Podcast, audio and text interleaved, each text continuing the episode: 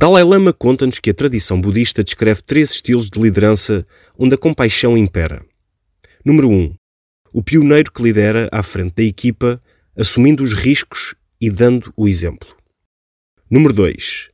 O barqueiro, que acompanha os que estão ao seu cuidado e molda as subidas e descidas durante o percurso. Número 3.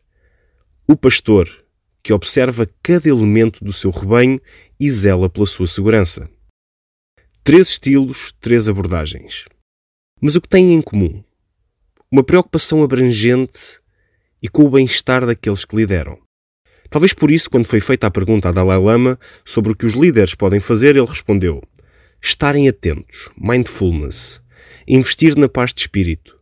Quando estamos dominados pela raiva ou pelo desejo do poder, limitamos a nossa capacidade de ter uma visão mais ampla e realista da situação. Quando a nossa mente tem uma linguagem que procura entender as emoções dos outros, fica mais calma e somos capazes de usar a nossa sensibilidade e razão de forma prática, com mais realismo e com determinação. Serem altruístas. Somos naturalmente motivados pelos nossos próprios interesses para sobreviver. Mas na liderança impõe-se que exista um interesse mais sábio, mais generoso e cooperativo, apoiado numa preocupação genuína com os outros, onde não há espaço para enganar, intimidar ou explorar.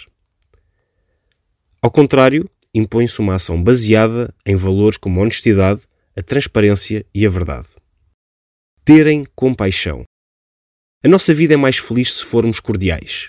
Mas não confunda os conceitos. Porque os criadores de problemas são geralmente pessoas com boa educação. Ou seja, não é apenas de educação que precisamos.